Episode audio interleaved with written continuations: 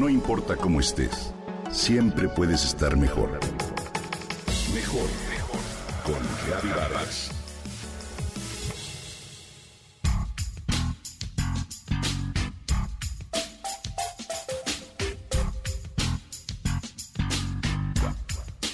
El ajedrez. Ana María siempre le ha maravillado las personas que juegan ajedrez. Le impresiona el silencio, la concentración, la abstracción profunda a la que pueden llegar los buenos jugadores. A ella le gustaría entender el juego para poder practicarlo con la misma pasión. En el camino de regreso de su trabajo, Ana María pasa diariamente por un parque en el que se reúnen los ajedrecistas.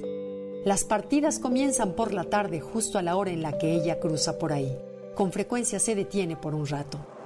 Le entretiene observar a los contendientes, ver la seriedad de su rostro, la mirada fija en el tablero, el gesto del pensamiento que planea la siguiente jugada.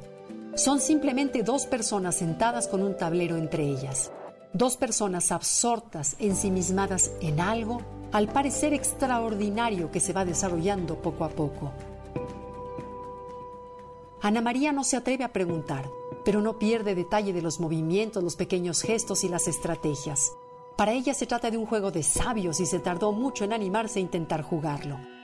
Sin embargo, su fascinación era tanta que finalmente decidió pedir el consejo de su tío Gilberto, que en la familia tiene fama de ser un buen ajedrecista. Él se sintió halagado y contento y le regaló un bello ajedrez. Comenzó a enseñarle el movimiento de las piezas. No sé si llegues a ser una gran jugadora, le dijo, pero te aseguro que pasarás muy gratos momentos. ¿Y tú? ¿Has probado alguna vez jugar ajedrez, en especial en este encierro que vivimos? El ajedrez es un juego muy antiguo. Se inventó en la India en el siglo VI y muy pronto se extendió hacia el Medio Oriente por las diversas rutas comerciales. Alrededor del año 700 llegó a Europa llevado por los árabes. Las piezas tomaron su forma actual en el siglo XV. Lo que vuelve particularmente interesante al ajedrez es que, a diferencia de otros juegos de mesa en los que las fichas se mueven siempre en la misma dirección, aquí cada pieza tiene su movimiento particular y una manera propia de actuar en el tablero. El objetivo de la partida es acorralar al rey del contrario, dejarlo sin escapatoria o lo que es lo mismo, darle jaque mate. Lo que hace fascinante al juego es la diversidad de caminos que se pueden tomar para que esto ocurra. Peones, caballos, alfiles, torres, reina y rey forman parte de una estrategia que se mide con la del contrario.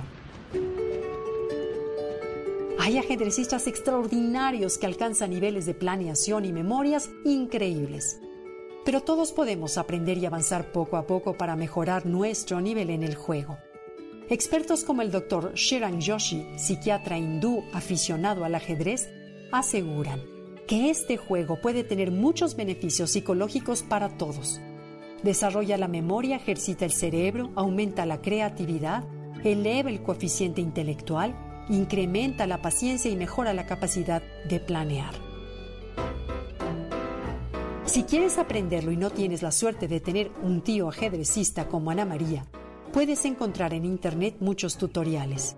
También hay páginas en las que puedes jugar contra la máquina avanzando de acuerdo al nivel que hayas alcanzado. Lo importante es no desesperarte, prestar mucha atención y plantearte retos cada vez mayores. Te invito a que lo intentes. Tal vez descubras una actividad placentera para este encierro forzado. Quédate en casa.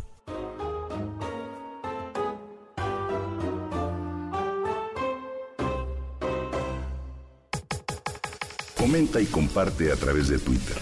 Gaby-Vargas.